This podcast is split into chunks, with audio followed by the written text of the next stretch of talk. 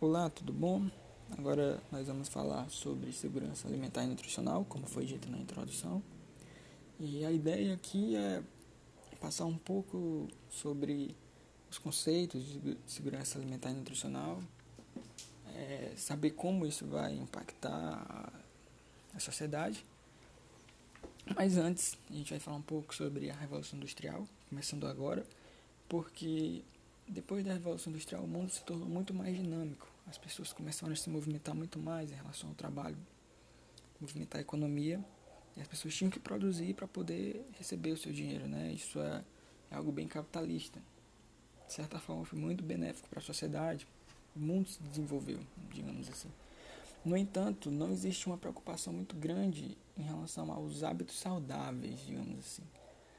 É, claro que a tecnologia está presente na saúde, cirurgias podem ser feitas pra caramba, mas essa correria toda das pessoas gera problemas de saúde que poderiam ser evitados, né? E um dos problemas é causado justamente pela má alimentação.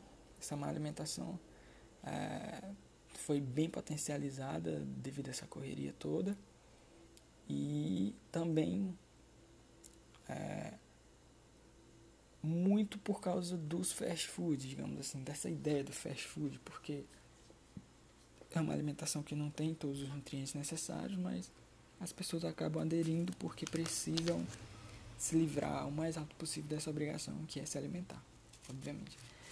É, bom, baseado nisso, e também, na verdade, antes de eu falar da segurança alimentar nutricional, ainda preciso falar de mais um ponto que é exatamente a questão social disso tudo, porque em primeiro lugar não é todo mundo que tem acesso a esse tipo de alimentação, afinal de contas é, nós vivemos num país muito desigual, nós vivemos num mundo um tanto desigual, então não é todo mundo que pode pagar 30 reais todo dia num fast food para comer e almoçar, por exemplo, em 15 minutos, para poder já voltar para o seu trabalho, né?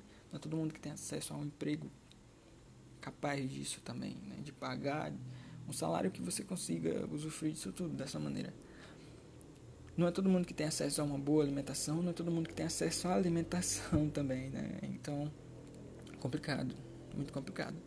E essas pessoas que têm acesso ficam doentes porque a alimentação não é boa, e aquelas que não têm acesso a alimentação alguma também ficam doentes porque não tem nenhum nutriente para poder é, se manter, digamos assim. Então, a segurança alimentar e nutricional foi criada baseada em três pilares, e os pilares são quantidade, qualidade e acessibilidade. A quantidade está muito relacionada à produção dos alimentos, né? E não, eu não tenho dúvidas de que os alimentos que são produzidos no mundo hoje são capazes de, teoricamente, atender a todos os habitantes do mundo, certo? No entanto, no entanto, eu também tenho certeza que a qualidade desses alimentos não é das melhores, principalmente aqueles produtos que têm muitos conservantes, que ninguém sabe ainda quais são as consequências desses conservantes a, a longo prazo, pelo menos de alguns. De outros nós já temos certeza que são cancerígenos, né? Mas outros a gente não sabe o que pode acontecer, principalmente os termogênicos, né?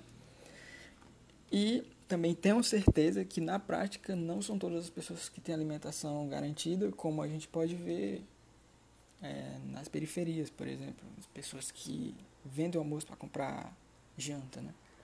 Então, baseado nisso, é, o que se estuda é realmente uma parceria entre o Estado e o setor privado, as indústrias, principalmente as indústrias de alimento, para que essa produção obedeça à segurança alimentar e nutricional. Isso tem muito cara de política pública, né? Mas precisa sim da participação do setor privado, porque é o, é, é o setor privado que produz o alimento. Né? E é, a ideia é justamente essa, é suprir, é, acabar com essa desigualdade social, pelo menos nesse ponto em relação à alimentação, né? Porque a alimentação é muito importante. Você cuidando da alimentação das pessoas, obviamente você vai estar cuidando da saúde delas, né? É, vai ter menos gente doente, com certeza. É, menos gente morrendo por causa de fome ou por causa de comidas ruins que deram câncer, entende? ou por causa de anemia, por causa de fraqueza, por causa da alimentação que não é muito boa. Então, é uma coisa muito legal de se fazer, certo? E com toda a tecnologia que nós temos hoje, vai ficar muito mais fica muito mais fácil de se realizar isso tudo. Obviamente, é, existe uma questão muito grande de conscientização que talvez seja a parte mais difícil disso tudo, conscientizar as pessoas de que a alimentação deve ser bem valorizada e que a pessoa deve comer bem. E eu não falo somente das pessoas normais, normais, digamos assim, os trabalhadores comuns. Eles sabem a importância disso, obviamente. Mas eu falo também dos grandes empresários, por exemplo, dos políticos, os grandes políticos também, que estão bastante ligados a isso. Geralmente a cabeça deles não pensa muito no bem-estar das pessoas, né? Eles estão mais pensando no dinheiro. Então essa conscientização é muito complicada, mas se for feita, se a gente chegar nesse nível de conscientização, com certeza o problema vai estar resolvido e esses conceitos de segurança alimentar e nutricional vão ser aplicados da melhor maneira possível. Disso eu tenho certeza. Disso eu tenho certeza. Então, é, além disso, um, uma coisa que uma das consequências da, da aplicação da segurança alimentar e nutricional é justamente a preservação da cultura de cada país, porque prevê a autonomia dos países para que eles mesmos possam produzir sua própria alimentação, digamos assim, em maior parte, né? Porque a gente sabe que não é todo país que tem tudo aquilo que a que precisa, né, de alimentação. Por isso que existe importação e exportação de vários alimentos pelo mundo.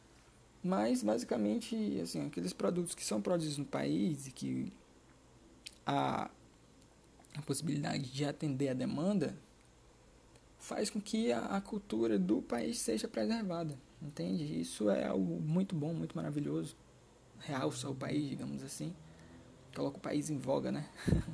e é algo maravilhoso, com certeza. Então, basicamente é isso. Essa é a ideia que eu queria passar nesse episódio de podcast. É bem simples, não tem tantos dados assim, mas acredito que é, já é uma forma de tentar ajudar. Né? aqueles que ainda não têm nenhuma informação básica a respeito disso tudo. Então você que está ouvindo, não esqueça: segurança alimentar e nutricional é algo importante. Se você puder pesquisar mais sobre isso, com certeza é uma coisa muito boa a se fazer, certo? E não esqueça que para que a alimentação seja boa, o comer bem que foi falado lá no início, na introdução, é, está relacionado justamente a isso. Comer bem, o que significa? É você poder comer bem, o seu amigo poder comer bem, o amigo do seu amigo poder comer bem, e por aí vai, pelo mundo inteiro. Todas as pessoas terem acesso a isso, a o comer bem, ter uma boa saúde, porque come bem, certo? Porque o alimento tem qualidade, certo? Então, são ideias, essas são as ideias que eu gostaria de passar com base no texto que eu li.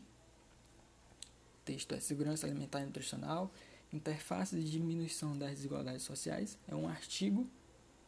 Um artigo. É, os autores são Silene da Silva Gomes Ribeiro e Maria Cecília Barreto Amorim Pila. Certo? São de Curitiba, no Paraná. Bem legal. O conteúdo é bem legal. Então, para vocês se quiserem pesquisar, depois se aprofundar nisso, leiam esse artigo, com certeza vocês vão encontrar informações bem mais importantes e relevantes do que eu falei. Tá bom? Eu vou ficando por aqui. Espero ter contribuído de alguma maneira, contribuído de uma maneira positiva. E é isso, até mais. tchau, tchau.